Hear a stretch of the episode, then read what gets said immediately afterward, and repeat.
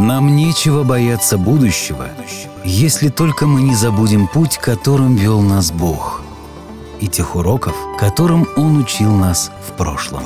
Смело смотри в будущее, вспоминая уроки прошлого вместе с нами. Добро пожаловать на подкаст «История адвентистов седьмого дня», эпизод номер 23 «Страна между ними». Годы 1870-1873. В прошлом эпизоде мы говорили о том, как в начале 70-х годов XIX века в истории Адвентистской церкви произошло много замечательных событий. Это был период значительного продвижения адвентизма на запад Соединенных Штатов. Джон Лавбора направился в Калифорнию и организовал там новые церкви. Джеймс Уайт, занявшийся развитием Западного института реформы здоровья, назначил управляющим института весьма перспективного молодого человека Джона Харви Келлога. Также церковная организация взяла под свое крыло школу Гудла Харпера Белла, которая вскоре стала Батл-Крикским колледжем. А Джеймс и Эллен отправились в Калифорнию, чтобы присоединиться к Лавбора, и по дороге немного отдохнули в Колорадо. Церковь осваивала новые территории на западе страны, и в вопросах реформы здоровья и образования дела обстояли как никогда лучше. Как и в начале 50-х, в 70-е годы 19-го столетия церковь переживала бурный рост. В 50-х первая стадия этого роста была результатом совместной деятельности Джозефа Бейтса и Джеймса Уайта, между которыми как раз в это время возник спор. Джеймс хотел перевести печать газеты на регулярную основу, которая, кстати, позже переросла в ревью, а Джозеф Бейтс был категорически против этого. В этом споре на кону стояло будущее церкви. Оглядываясь назад, сложно сказать, каким было бы адвентистское движение, если бы Джеймс не одержал верх в этом споре. Как сложилась бы история адвентизма, если бы не было ревью? Я подозреваю, что в таком случае эпизодов нашего подкаста было бы значительно меньше. Однако и в 70-е церковь оказалась на перепутье. Как мы отметили в прошлом выпуске, именно в течение этого десятилетия сформировались и созрели как люди, так и направления, определившие будущее адвентизма. Адвентистам принадлежит самая крупная протестантская система образования в мире, начало которой положила одна маленькая школа в Батл-Крике. И как раз в это время формировались те мужчины и женщины, которые сыграли для церкви ключевую роль в последнем знаковом десятилетии XIX века. Например, во время евангельских встреч в Валла-Валла, штат Вашингтон, крестился и стал членом адвентистской церкви некто Алонзо Джонс, квартировавший там по долгу военной службы. Позже Джонс будет ходатайствовать о делах церкви перед американским конгрессом. Кстати, внешне он очень похож на сенатора Теда Круза. Можете убедиться сами, посмотрев на их фотографии. Есть еще одно интересное совпадение. Жена Теда Круза, Хайди, была воспитана в адвентистской семье, и догадайтесь, в каком штате? Правильно, в Калифорнии. А упомянул я все это исключительно для того, чтобы мы понимали, что события, о которых мы говорим, происходили не так уж и давно. И я усматриваю прямую связь между евангельским служением Джона Лавбора в Калифорнии в 1870-х годах и Хайди, женой Круза, которая родилась несколько поколений спустя в калифорнийской адвентистской семье. Итак, 1870-е продолжили цепочку важных решений, которые были приняты в 1850-х, и именно они заложили основания современной адвентистской церкви. Такой динамичный рост значительно увеличил уровень стресса и напряжения внутри церкви, и несмотря на то, что в начале 70-х Джеймс и Эллен работали над улучшением состояния дел в церкви, в воздухе витало напряжение. Джеймс едва только начал оправляться после инсульта, как в конце 1860-х адвентисты открыли школу и институт здоровья. Эллен Уайт уже не раз предупреждала как Джеймса, так и других об опасностях трудоголизма. Однако теперь на плечах администрации церкви лежал институт здоровья, плюс школа, плюс необходимость развития церковной организации на Западе. Существовала реальная нехватка служителей, способных возглавить все эти проекты. И, конечно же, Джеймс не собирался стоять в стороне или сидеть сложа руки. И он, как всегда, с головой окунулся в работу. В прошлом эпизоде мы покинули Джеймса и Эллен в Колорадо, наслаждавшихся приятным и неожиданным отдыхом. Мэрит Келлог, зачинатель служения в Калифорнии, написал Эллен Уайт. «Я очень расстроился, узнав о состоянии здоровья брата Уайта. Он окончательно измотал себя и нуждается в отдыхе. Немедленно приезжайте в Калифорнию и отдохните немного. Брат Уайт просто обязан приостановить на время свой умственный труд.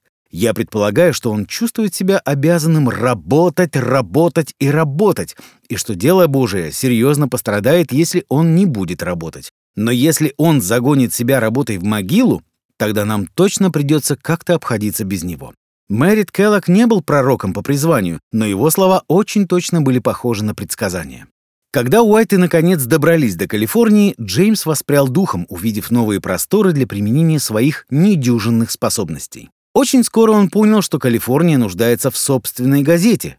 Хотя газета «Ревью» была очень хорошей, но выпускалась она на Востоке и всегда приходила сюда с запозданием. Только на одну доставку новых выпусков в Калифорнию уходила неделя. Но самой главной проблемой было то, что почти все новости с объявлениями, которые печатались в ревью, касались жителей восточного побережья. Джеймс решил назвать новую газету «Знамение времени». И для этой газеты было бы неплохо иметь свое собственное издательство. В 1874 году на калифорнийском лагерном собрании Джеймс обратился к людям с просьбой финансово поддержать этот проект. В результате он собрал 19 414 долларов денежными обязательствами и золотым песком. Представляете себе такую картину? По рядам передается корзинка для пожертвований, и кто-то высыпает в нее пригоршню золотоносного песка. После этого Джеймс отправился на восток и собрал там еще 10 тысяч долларов, а также нашел пять молодых специалистов, с которыми он и вернулся в Калифорнию для открытия нового издательства. Джеймс назвал его Pacific Press. Между прочим, данное издательство, как и журнал «Знамение времени», существует и по сей день. Джеймс был в восторге от этой новой газеты. Лично мне кажется, он просто устал от повседневного руководства уже хорошо развитыми учреждениями. Джеймсу нравилось запускать и организовывать новые проекты, и хотя официально он продолжал оставаться руководителем колледжа в Батл-Крике, в реальности он все меньше и меньше им занимался. Он чувствовал, что учебным заведением должен заниматься человек с академическим образованием, но об этом мы поговорим в следующем выпуске. А сейчас я хочу просто отметить тот факт, что Джеймс с головой погрузился в организацию нового издания. Он ездил в командировки, закупал бумагу и другие необходимые материалы. Он привлек к работе над этим проектом и своих сыновей. Джеймс говорил Вилли, что знамения времени должны быть и могут быть нашей лучшей газетой, и что ревью уже уступает новому изданию. К этому времени существовало негласное правило. Знамения публиковались для западного побережья, а ревью — для восточного. Скалистые горы служили предположительной границей. Но существовала одна проблема. Джеймс контролировал каждое движение своих сыновей, занимавшихся налаживанием повседневных процессов печатного дела. Он постоянно отчитывал Вилли за малейшие отклонения и давал указания, куда отправлять деньги и как оплачивать те или иные счета. Личные и служебные траты у Джеймса часто сплетались в один клубок. И хотя нет оснований подозревать, что Джеймс злоупотреблял своим положением, все же становится понятно, почему время от времени появлялись люди, которых смущало то, как он ведет дела. Джеймс Уайт был сам себе начальник, сам покупал бумагу и оборудование и распределял их в издательстве по своему усмотрению. А его сыновья послушно оплачивали счета, и это выглядело в некоторой степени подозрительно. Джеймс не делал ничего плохого, но он часто вел дела, ориентируясь на личные представления об эффективности предприятия. Как вы понимаете, Джеймс с головой уходил в дело, и его мало волновало, как его деятельность выглядит со стороны. Он был уверен в своей порядочности и полагал, что и другие не станут в ней сомневаться. А в это время Эллен Уайт с головой окунулась в продвижение другого проекта — «Движение трезвенности». Это движение стало глобальным к тому времени, перейдя от идеи умеренности в употреблении алкоголя к идее полного отказа от него. Именно эту цель преследовала армия спасения, организованная в Лондоне в 1864 году. Движение за трезвость стало очень популярным среди американцев, и адвентисты с энтузиазмом стали его сторонниками. В то время как некоторые адвентисты, включая служителя по имени Канрайт, проповедовали в Окленде, там проходил референдум о запрете на алкоголь в этом городе.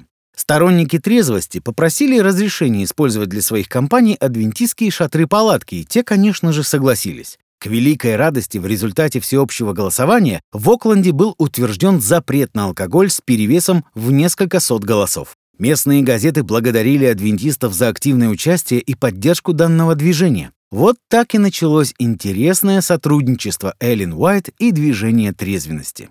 Вернувшись на восток, Эллен выступила на собрании движения трезвенности, которое проходило по вторникам в методистской церкви Батл Крика. Она рассказала членам этой церкви о великой победе в Окленде. Между прочим, это была та самая церковь, из которой она и ее семья были исключены много лет назад. Если Эллен и ощущала некий дискомфорт из-за этого, то она ничем не выдала своих чувств. Вопреки всем опасениям, методисты приняли на ура ее выступление и искренне удивили Эллен своим неподдельным энтузиазмом в защиту движения за трезвость. Методисты тут же перенесли следующее собрание общества трезвенности с пятничного вечера на вечер четверга, чтобы адвентисты тоже имели возможность присутствовать на них. Однако немногие адвентисты пришли на них. Наверное, они побоялись сотрудничества с Вавилоном, христианами, которые ходят в церковь по воскресеньям. В конце концов, разве большинству из них не пришлось уйти из этих самых церквей для того, чтобы присоединиться к адвентистскому движению?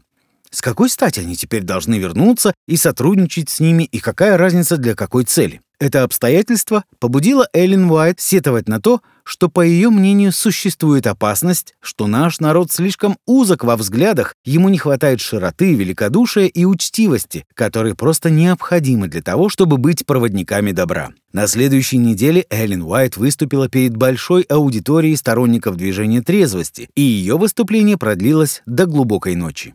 Позже Эллен Уайт приобретет широкую репутацию видного оратора и сторонника движения за трезвость среди многих конфессий, которые ничего не знали ни о ней самой, ни об адвентистах седьмого дня. Она путешествовала по всей стране с лекциями и выступлениями в поддержку движения трезвости, говоря, что это была ее любимая тема выступлений. Благодаря ее широкому межконфессиональному подходу к данному вопросу, объединяющему как христиан, так и нехристиан, ей открывались многие двери, которые иначе никогда бы для нее не открылись. Теперь мы вернемся в Батл Крик, где в 1874 году Генеральная конференция приняла несколько важных решений. Во-первых, церковь с воодушевлением отнеслась к евангельскому служению в Калифорнии, которую Джеймс Уайт называл «миссионерским полем». Кроме того, не дожидаясь официального одобрения церкви, Джеймс организовал новую газету и новое издательство на свои собственные средства и на те деньги, которые собрал во время лагерного собрания. Во-вторых, Генеральная конференция решила, что Джеймс должен быть избран президентом на третий срок, потому как первые два срока его президентства были довольно успешными. Нынешний президент Джордж Батлер старался руководить в стиле Джеймса, и он всегда помнил, сколь многим церковь была обязана ему. Батлер испытывал к Джеймсу искреннее почтение и собственное назначение на пост президента он мог видеть обстоятельствам, обусловленным исключительно плохим здоровьем Джеймса. Теперь же Джеймс поправился, и ему снова предложили президентское кресло. Забавно, но сам Джеймс не особенно радовался данному назначению. Ему было хорошо на Западе. Однако Джеймс редко позволял себе отказываться от предлагаемой ответственности, потому и в этот раз он покорно принял назад президентское кресло. Третьим важным решением Генеральной конференции стало намерение отправить Джона Эндрюса в качестве первого зарубежного миссионера в Европу.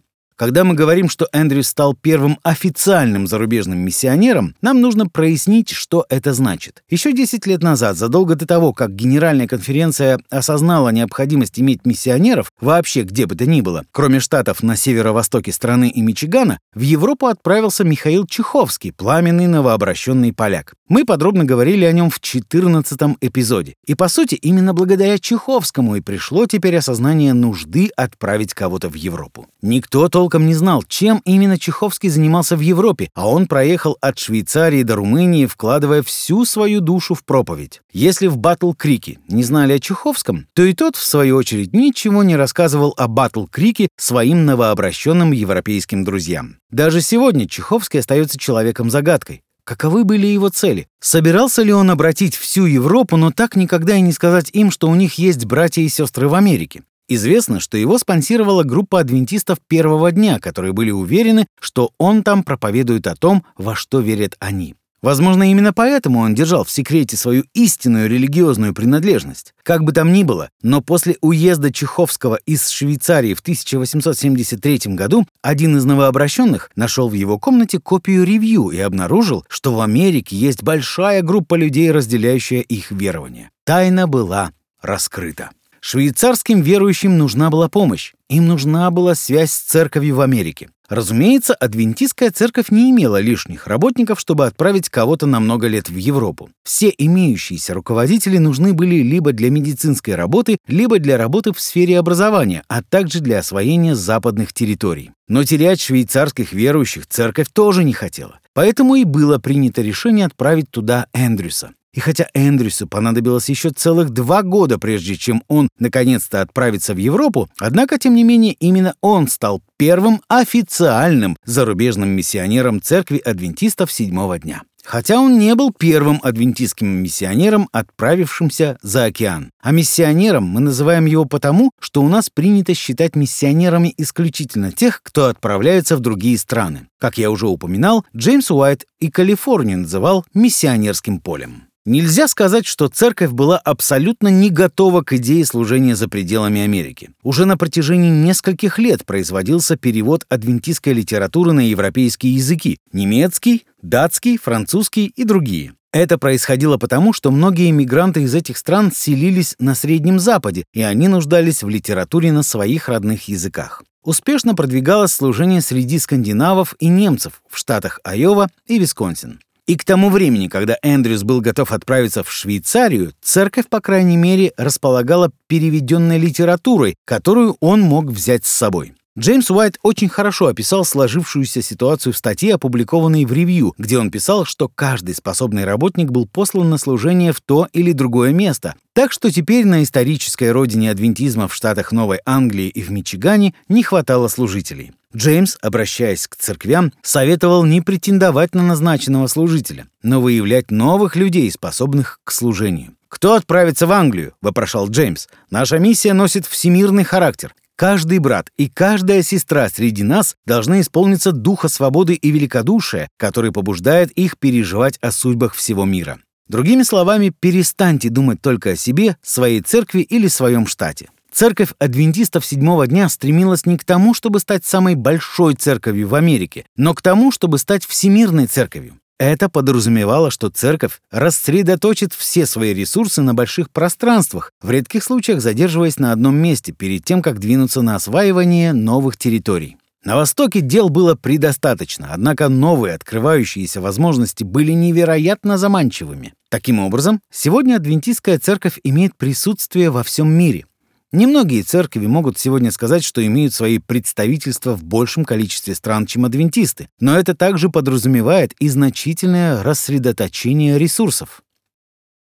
Адвентистские историки несколько десятилетий тому назад неожиданно обнаружили наличие довольно сложного периода в семейных отношениях Эллен и Джеймса Уайт. Разумеется, что они не афишировали эти трения, и даже сегодня мы не имеем полной картины происходившего. Большая часть того, что нам известно, является взглядом на происходившее со стороны Эллен, которая время от времени делилась своими переживаниями со своей подругой Люсиндой Холл, хотя сохранилось и несколько писем Джеймса. Оба, и Джеймс, и Эллен, чувствовали себя так, будто другая половина пыталась держать их под своим контролем. Это несложно понять. По сравнению с Джеймсом, Эллен была менее уверенной в себе, но когда она чувствовала, что у Бога есть поручение для Джеймса, она делала все возможное со своей стороны, чтобы Джеймс осуществил это поручение. Несколько эпизодов тому назад мы обсуждали первый инсульт Джеймса и то, что Эллен была убеждена, что Джеймсу для поправки нужен физический труд. Как она договорилась с соседями, чтобы те нашли предлог отказать Джеймсу в помощи, и Джеймсу самому пришлось трудиться. Я не знаю, узнал ли Джеймс когда-нибудь об этой хитрости. Джеймс же, в свою очередь, как вам уже хорошо известно, был влиятельный, доминантный лидер. Можно с легкостью представить его время от времени дающим указания Эллен. При всем этом, до 1870-х у нас нет оснований говорить о том, что Джеймс слишком пытался контролировать Эллен. Они всегда гармонично работали вместе. Что же изменилось? Сложно сказать. Конечно же, следующие один за другим инсульты делали Джеймса все более нетерпеливым и раздражительным. По мере того, как церковь росла и процессы выходили из-под его контроля, Джеймс ощущал себя все более и более подавленным. Возможно, это побудило его пытаться контролировать другие сферы его жизни, но, честно говоря, точно мы этого не знаем. Когда Джеймс был здоров, ему легче удавалось смягчать острые углы своего характера. Когда же его здоровье ухудшалось, то, как и многим из нас, ему было сложнее проявлять терпение к людям. Резкие перемены настроения характерны для людей, переживших инсульт, и Эллен Уайт приходилось жить с последствиями болезни мужа. Она написала Люсинди Холл, что Джеймс хочет полностью контролировать меня, мою душу и тело, но это невозможно. «Я не знаю, что и думать», — писала Эллен, но иногда мне кажется, что он не совсем здраво мыслит. Одной из причин их размолвок был их старший сын Эдсон. Эдсон находился в состоянии бунта против родителей и их веры по очень понятным причинам, типичным для детей-служителей. На протяжении всего детства он проводил недели и даже месяцы, живя в домах друзей их семьи, в то время, когда его родители были в разъездах, занятые служением. Разумеется, Вилли тоже прошел через это, но у него был другой темперамент, и для него было важно заслужить одобрение родителей. Эдсон же по характеру был больше похож на доминирующего Джеймса. Не способствовало решению проблемы и то, что когда Эдсон вел себя неправильно, оба родителя чаще всего не воспринимали его переживаний всерьез и просто советовали ему брать пример с Вилли. Некоторые фразы из разговора Джеймса с Уилли заставили бы вздрогнуть любого современного родителя. «Эдсон, — говорил Джеймс, — всегда в большей или меньшей степени будет нашим бременем, и нам следует научиться жить с этим». Джеймс также просил Вилли приглядывать за Эдсоном и не давать ему слишком много воли, чтобы тот не позорил себя и свою семью. Близкие отношения между Вилли и родителями, где Вилли занимал очевидную роль няньки для Эдсона, еще больше увеличивали пропасть между Эдсоном и его родными. Все выглядело так, будто Джеймс просил Вилли держать Эдсона в узде в надежде, что тот когда-нибудь вырастет и поумнеет, и что Джеймс не был расположен прислушиваться к Эдсону. Однако давайте будем осторожны в наших суждениях. И Джеймс, и Эллен оба писали про Эдсона такие вещи, которые, оглядываясь назад, из уст родителей кажутся просто ужасными. Позже Эллен осознала это и очень сожалела о написанном. Однако нам стоит помнить, что мы не располагаем всей перепиской и не имеем полной картины того, что происходило в их доме. Вызваны ли слова Джеймса опрометчивым нежеланием прислушаться к выходящим из-под контроля протестам сына, или же они прозвучали после множества бесплотных попыток как-то изменить ситуацию? Мы не знаем. И хотя некоторые слова, написанные Джеймсом и Эллен своему старшему сыну, не принесли бы им титула лучших родителей года, однако мы знаем наверняка, что они любили своих сыновей. Так уж случилось, что Эдсону выпала доля типичного пасторского ребенка. Его много раз покидали из-за того, что в очередной раз нужно было куда-то ехать, проповедовать или готовить что-то к изданию. Он тонул среди церковных нужд и проектов, изголодавшись по родительскому вниманию. Потому иногда он вел себя вызывающе. Однажды он купил себе куртку по стоимости равной месячной зарплате, отчего отец чуть не сошел с ума. Легкомысленные покупки Эдсона были частой причиной недовольства сыном обоих родителей. Но поскольку Джеймс управлял финансами семьи, такие траты были особенно неприятны для него. Снова и снова ему приходилось вытаскивать Эдсона из долгов. Много раз он предлагал помочь сыну найти работу или даже помочь купить свой дом, если тот попробует скопить хоть немного денег. Тот соглашался, однако позже снова возвращался к своим старым привычкам.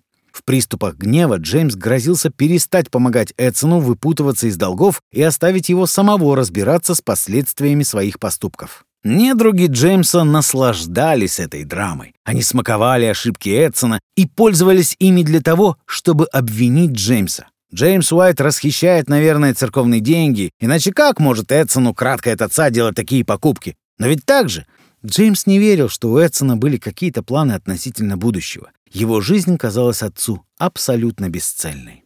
Однако именно тогда Джеймс поставил Эдсона и Вилли ответственными за издательство «Знамение времени» в Окленде, надеясь, что работа под его чутким руководством пойдет его сыновьям на пользу. И хотя склонность Джеймса к микроменеджменту сложно было назвать особенно полезной, но отдавая ему должное, стоит отметить, что он был убежден в том, что его сыновья талантливы и способны на больше, чем среднестатистический рабочий. Например, он хотел, чтобы Уилли научился не только разбираться в механических вопросах издательства, но чтобы он выучился и стал редактором. Он испытывал разочарование, знакомое многим родителям, которые видят потенциал в своих детях и хотят, чтобы те достигли больших успехов, чем их сверстники. Данная ситуация осложняла отношения между Эллен и Джеймсом, который зарекся помогать Эдсону, в то время как Эллен продолжала давать ему деньги. Джеймс не чувствовал, что они, как родители, выступают единым фронтом. Более того, он считал, что такая динамика принижает его отцовский авторитет, и Эллен потакая сыну, создает ему благоприятные возможности продолжать в том же духе. Это было их жалом вплоть более 10 лет, пока однажды Джеймс не взорвался и заявил, что не может находиться с Эдсоном даже в одном штате. Как многие холерики, Джеймс был довольно чувствительным, и ему казалось, что Эллен слишком защищает Эдсона, когда тот позволял себе срываться на отца. В конце концов, Джеймс заявил, что он и Эллен никогда больше не должны писать друг другу об Эдсоне, если они хотят сохранить отношения. Джеймсу, который за последние несколько лет перенес несколько инсультов, не хватало терпения сносить критические замечания Эллен относительно того, что он делает что-то не так. Она была более наблюдательна, чем Джеймс, и поэтому яснее видела как свои, так и его недостатки. Джеймс в своем состоянии духа называл это выискиванием ошибок и становился все более неспособным воспринимать критику ни в какой форме. Он писал Эллен, «Когда у тебя появится для меня весть от Бога, я надеюсь, что с трепетом буду готов внять Его слову. Во всех же остальных случаях мы с тобой на равных. Если же ты с этим не согласна, тогда нам лучше работать врозь». Затем он добавил, Находясь в процессе принятия решений, я буду использовать свою данную мне Господом старую добрую голову, пока Он не покажет мне, что я не прав. Твоя голова не подходит к моим плечам, поэтому держи ее при себе. Письма Эллен Уайт, отправленные Люсинди Холл, показывают, насколько она была расстроена, но даже высказываясь с неким сарказмом, она нигде и никогда не проявляла к нему неуважения. «Я надеюсь», — писала Эллен, «что, уезжая, мой муж не забрал Господа с собой, оставив нас на произвол наших собственных суждений». В другом письме она писала, «Я надеюсь, что Господь не покинул меня, чтобы передавать мне свою волю исключительно через мужа». Однако сразу же после своих острых слов Эллен смягчалась и писала, «Я не потеряла любви к своему мужу, хотя мне трудно объяснить то, что происходит между нами». В мае 1876 года она писала Джеймсу из Окленда, мне очень жаль, если я сказала или написала что-то, что могло тебя расстроить. Прости меня. Впредь я буду стараться не затрагивать темы, которые могут тебя раздражать или огорчать. Затем Эйлин напомнила, что в их преклонном возрасте времени у них осталось не так-то и много. Ей тогда, кстати, было 48 лет, и что они могут иметь разные мнения, но без ссор и обид. Вскоре у Джеймса случился еще один инсульт, и Эллен приехала, чтобы ухаживать за ним. Она считала, что им обоим в смирении надо брать пример с Христа, и только так в их отношениях может царить мир. В этой истории меня поражает не то, что Джеймс и Эллен предстают перед нами как обычные люди. Конечно же, они и были самыми обычными людьми. Но то, с каким уважением они обращались друг с другом даже в разгар их ссор. Джеймс никогда не ставил под сомнение пророческий дар Эллен. И если Бог посылал ей видение с обличением для него, он принимал это с верой. Я не знаю, как насчет вас, но мне кажется, что если бы Эллен была обманщицей, она могла бы легко манипулировать мужем, выдавая свои упреки за обличение Божье. Разве не захотелось бы вам доказать свою правоту, используя аргумент, против которого ни у кого не могло быть никаких возражений? Вместо этого они решали проблемы между собой, как и все остальные смертные люди. Все эти новые проекты — школа, институт здоровья, миссионеры — перегружали и изматывали Джеймса. Третий срок президентства с 1874 по 1880 годы был самым продолжительным, но и последним для Джеймса. Он пережил еще несколько мини-инсультов и страдал от их последствий на время выводящих его из строя. Его сын своим бунтарским поведением позорил отца. Время от времени под тяжестью всех этих обстоятельств Джеймс впадал в депрессию. Ведь он привык работать, взваливать все на свои плечи и двигаться вперед. Теперь же это давалось ему с большим трудом. Многие помогали ему как могли. И Эндрюс, и Урия Смит, и Лавбора не сидели сложа руки. Они честно несли свою долю нагрузок. Урия Смит отвечал за редакцию ревью, однако, несмотря на все их усилия, Джеймс продолжал чувствовать себя ответственным за все аспекты служения. В Джеймсе Уайте мы видим тесное переплетение сильных и слабых сторон лидера. Мы видим его раздражительность, авторитарный стиль руководства, неумение делегировать обязанности и склонность к микроменеджменту. Однако в то же самое время вы только посмотрите, сколь многого он достиг. Церковь адвентистов седьмого дня возникла его стараниями. Ничто не могло его остановить, ни бедность, ни инсульты, ни огромные расстояния, которые постоянно приходилось преодолевать, ни конфликты с коллегами. Ничто не могло стать тормозом на его пути. Даже во время их размолвок Эллен Уайт говорила мужу, «Я очень ценю твои способности, и если ты позволишь силе Божьей объединиться с твоими усилиями, то сможешь совершать великое и успешное служение. Бог силен починить сломанное и обветшалое орудие и использовать его для совершения своей работы. Только верь, не унывай и будь мужествен. Забудь о разногласиях, не обращай внимания на огорчение и разочарование. Я всегда буду преданной и верной тебе. Ты можешь не сомневаться в том, что я никогда не скажу и не сделаю ничего, что навредит тебе или заставит братьев усомниться в тебе.